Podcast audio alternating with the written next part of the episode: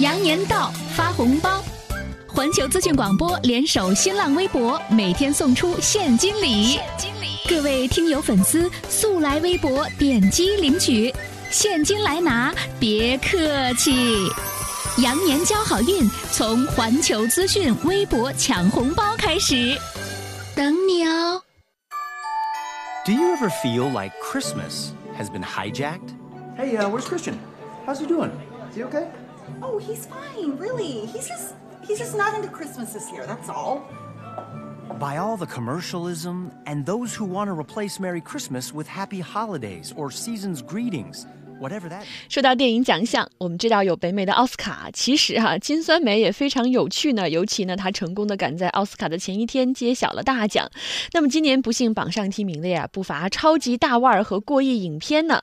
那么看来金酸梅也是。越发的中气十足了，究竟哪些大腕儿不幸躺枪？我们本期的环球文化圈就一起走进第三十五届金酸梅奖，告诉你，没有最烂，只有更烂。Isn't it time somebody spoke up? 说到金酸梅哈，就很有意思，因为它是一个给差的电影评奖的。哎呀，相信没有哪个电影人愿意去获这个奖项，但是偏偏有人要干这样的事儿哈。对于观众来说，我们看也就是看一个欢乐吧。嗯呃，像 Keller 跟我们说说十万个冷笑话的电影哈，这是我的那个年度烂片儿，还没有一集一集的好看呢。另外，双叶午禅说金金酸梅奖啊，对我们来说是娱乐，对于有幸当选的影人更多的是无奈哈。那么如果让我选去年的烂片王啊，就要数《小时代》系列了。哎呀，好吧，大家也给我们分享吧，你的年度烂片是什么？找到新浪微博“环球文化圈子南”以及我们的微信公众号“环球文化圈”来发言。在下面段节目中呢，影评人小艾还会继续的陪伴着大家。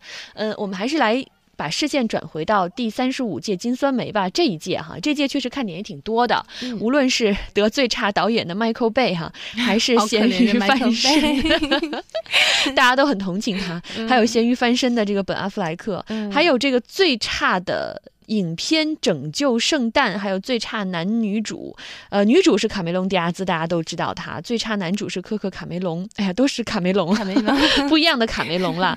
呃，如果你不知道这个科克是谁啊，听上去名字有点耳生的话，那你还记得《成长的那个烦恼》Mike 的里面的麦克吗？哎呀，就是他，就是他现在 已经从小鲜肉成长为四十五岁的大叔了，嗯而且还得了这次金酸梅的最差男主。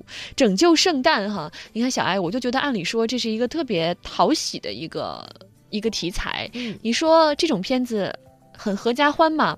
嗯，情节大家对他也不会有特别高的期待，看一个乐就行了。结果还非常有幸的得了金酸梅。嗯，我还专门去查了一下，这个片子是那个有一个网站叫 IMDB，不好意思，我还笑场。那个网站它对它是一个就是国外的一个网站，评分的对对所有的影片进行一个评分哈。然后现在这个《拯救圣诞》它是。压底儿第一第一名，倒数倒数第一名是有史以来评分最低的一部影片，有史以来评分最低的一点五，分，而且这个分数还是这个 Kirk 他请了很多水军去帮他刷榜、刷分刷来的。他的水军钱没给够吧？他在他的 Facebook 上面去叫叫叫他的粉丝说，让他们去帮他刷榜。嗯，哦，就他就能做这样的事情，所以所以很多的就是专业做电影的人对他就特别看不上他这一点。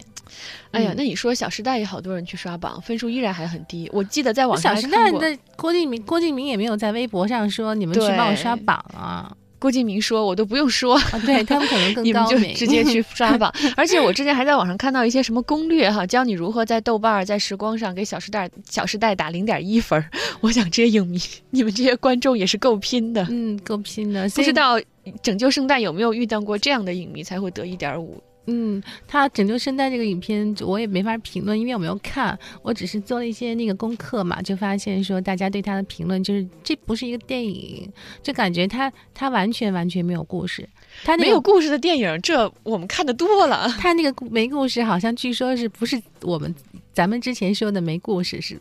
他真没故事，真的是，真的是有多没故事？比五十度灰还没故事吗？就就说好像上面里面都是像在背书一样在背台词，我不知道，我不知道为什么。但是我想 m d b 上能刷到能有一点五排名的，这个真的是挺奇迹的。其实，嗯，不知道，所以。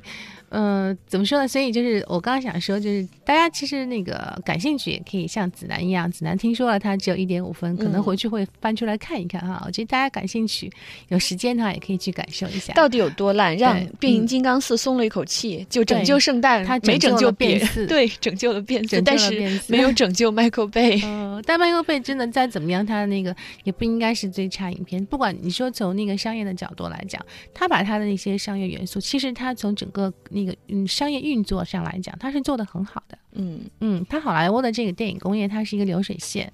它在整个这个影片的拍摄、制作，甚至到广告投入、赞助商的这种协调各方面，它是在整个它的一个很成熟完善的城市里面，它去完成的。对，所以它不应该这样去。所以变形金刚这种片子就属于我会进电影院里面看两遍的哈。如果有时间，虽然是为了那些机器人的颜。我觉得这个就是金酸梅奖评委会，就是他就是杀鸡给猴看。对你们这些没素质的观众，你你们就喜欢看这样的吗？那我就挑一个这种爆米花片里面的，就是最最厉害的一部，我就告诉你，我就偏偏要评它。嗯，就我觉得他们是这样的心态。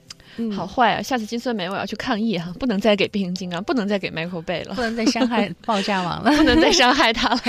呃，虽然你说他伤害了电影艺术哈，毒害了电影艺术，也没有伤害呀，他就是他不是一个艺术片嘛，他的类型就压根就不是艺术，好吧？你更狠，对吧？人家不是拍艺术片、商业那个，他就是拍这样一个爆米花影片啊，你就看完了笑过了，然后觉得爽过了就好了嘛。金酸梅评委说了，只要是对于电影艺术哈，我们认为。呃，有害的，没有没有按照一个电影人应该去做的这些艺术的事情呢，我们就要把这个奖颁给你。反正不管怎么样吧，这次拯救圣诞哈是得了个奖，所以还有人调侃哈说，呃，毕竟哈拯救圣诞不重要，救变四进而曲线救国救全人类才是正经事儿。结果一下子拯救圣诞变成了一个无比高尚伟大的片子了，因为他救了变四。嗯，其实我特别希望那个金三美奖他们也开设一个最差外语片。那个一定会很有意思，你知道吗？而且我觉得，如果那样的话，其实中国人会拿很多奖项。嗯，他们应该多看一些。国内的其实回首我的二零一四哈，能够挑得出来好看的华语片真的是屈指可数，就是没有最烂，只有更烂，烂到一次一次的想要退场，烂到真的是没故事。有的时候我都觉得很奇怪，嗯，这些电影是如何被制作成功的哈，是如何搬上大荧幕的？但是不管怎样吧，我们先来 说说金酸梅吧。呃，其实金酸梅这次得了最差影片的是《拯救圣诞》，连带着男主科克·卡梅隆也得了一个最差男主。嗯。他还对，其实你看他，他倒是拯救了那个咱们心目中其他的一些一些以前的一些偶像，古拉斯凯奇，对呀，Cage，他是反正他也是票房上一直是那个被人称为烂片之王哈。对，但是就是金三梅，他好像还就是有一个特点，有一个不成文的一个规定似的，就你看他每次评的那些人或者入围的人，不管是最差男演员还是最差女演员，他被提名都是年纪比较。比较大一点的，然后有有一定名气的人，所以我觉得他其实更多的是他是比较苛刻，他是在提醒提醒那些人，就你是大腕又怎样？对，而且就是你们不能输，不能懈，不能就是呃疏忽，你们一定要继续再努力，继续再好好的再去做电影。所以你看他那些不管是最差女主、最差男主，他那些名字其实都是响当当的。哎，尼古拉斯凯奇哈，嗯，其实呃，我觉得。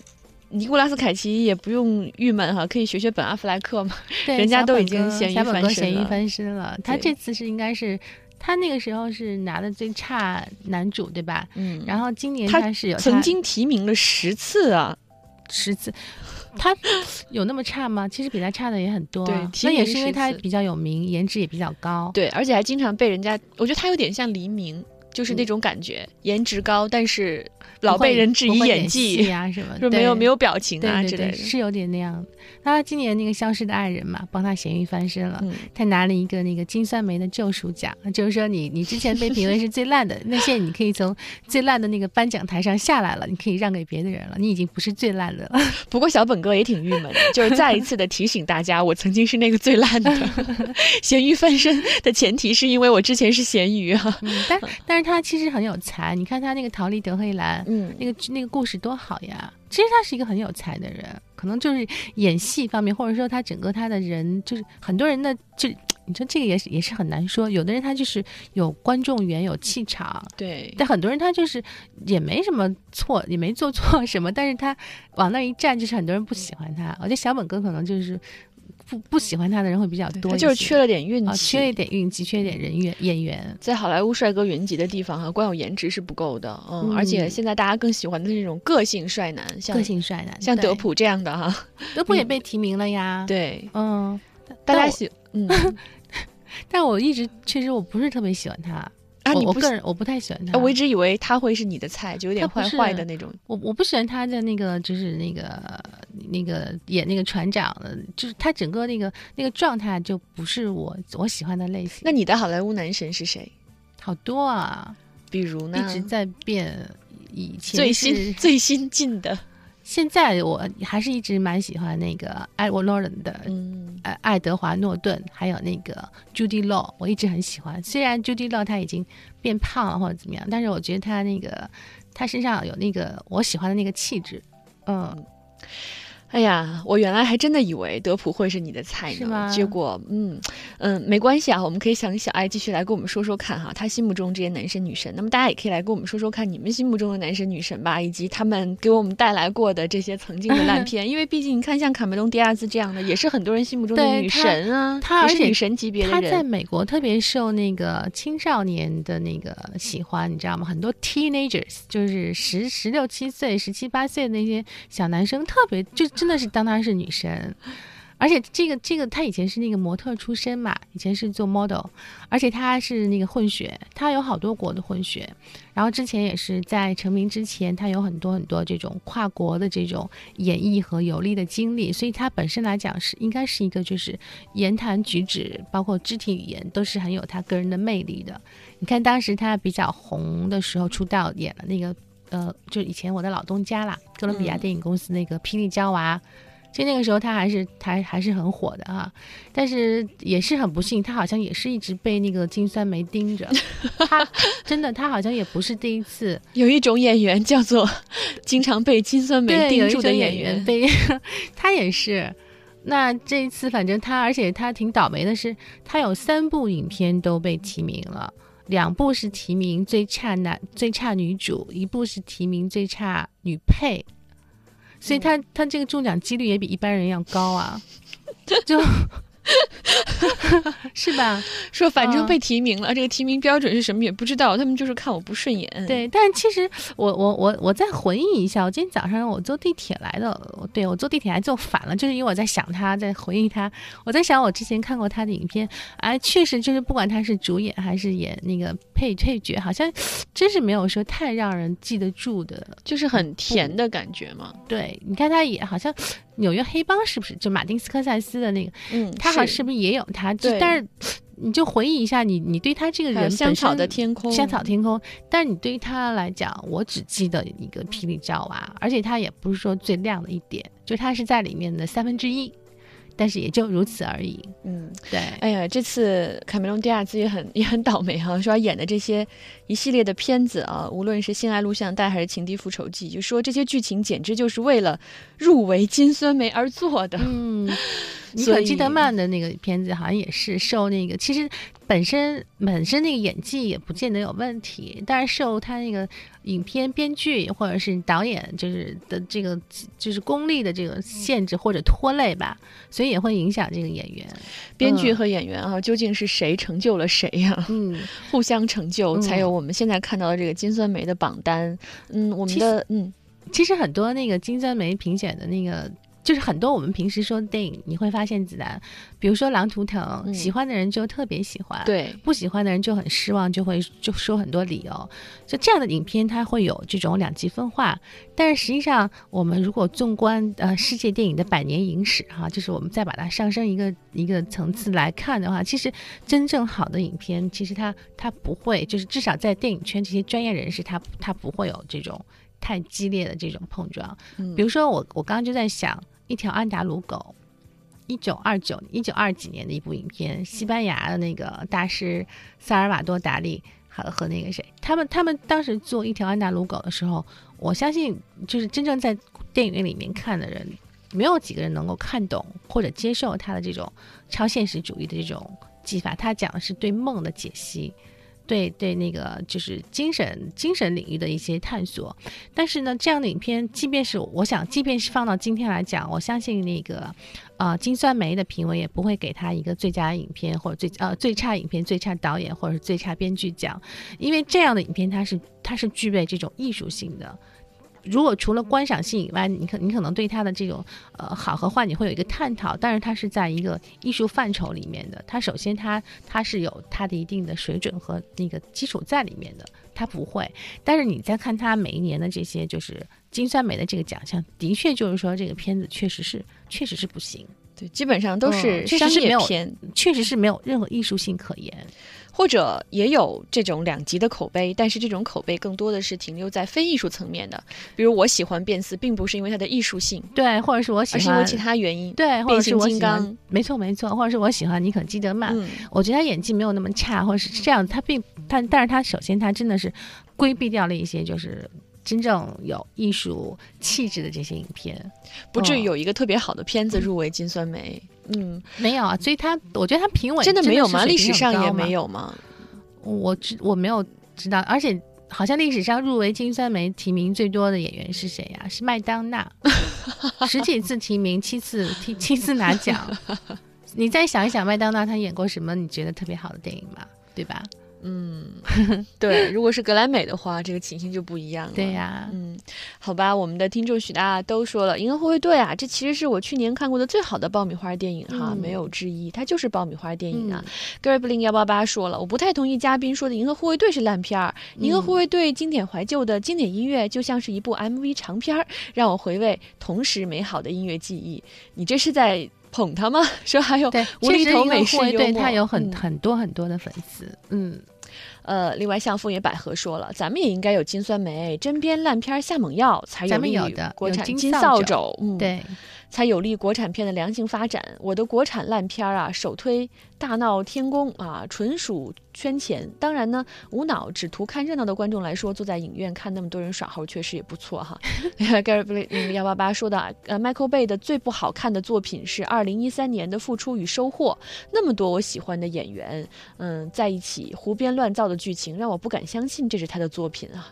哎呀，大导也会有让我们失望的地方，让我们失望的时候哈。大家也可以来继续给我们吐槽吧。你看过的年度烂片是什么？找到新浪微博环球文化圈子南以及。我们的微信公众号“环球文化圈”来发言。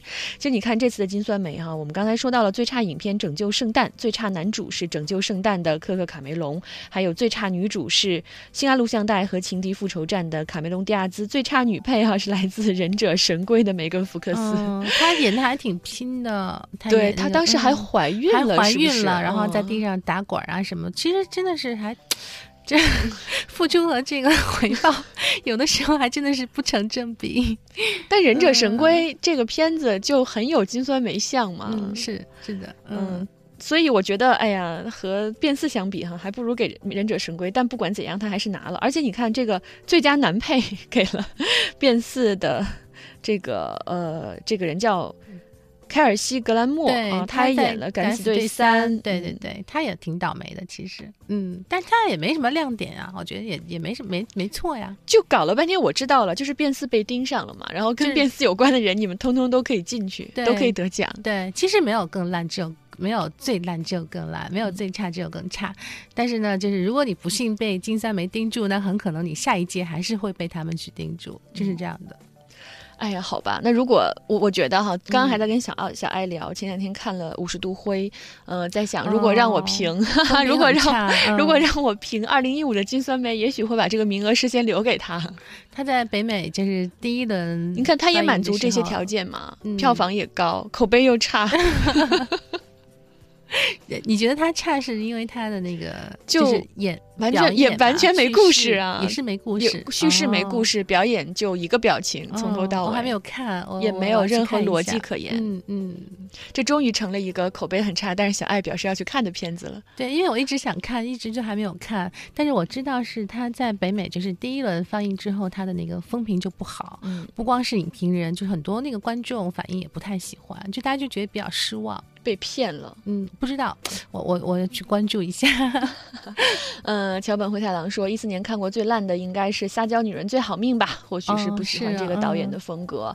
嗯，策长孤征说了，没有获得金酸梅就未必是佳片儿，获得金酸梅未必就不是佳片儿。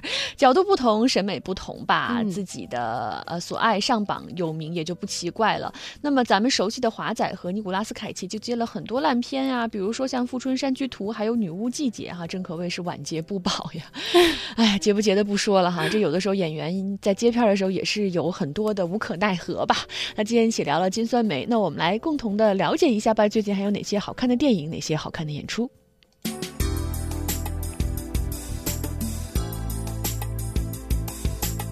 先来关注北京，有没有一首歌会让你想起我？是久别重逢的朋友，是温馨暖人的忘忧草，还是红颜相望的江湖笑？周华健今天唱什么演唱会？四月二十五号在北京工人体育馆举行，将经典旋律一网打尽。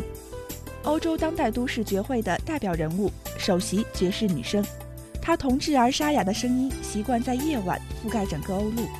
丽莎·艾克聆听内心演唱会，三月二十一号在中国人民大学儒论讲堂举行。再来关注上海，百老汇经典悬疑话剧《目击者》三月十一号到十五号在上海人民大舞台上演，看中国版将如何演绎原汁原味的美式悬疑。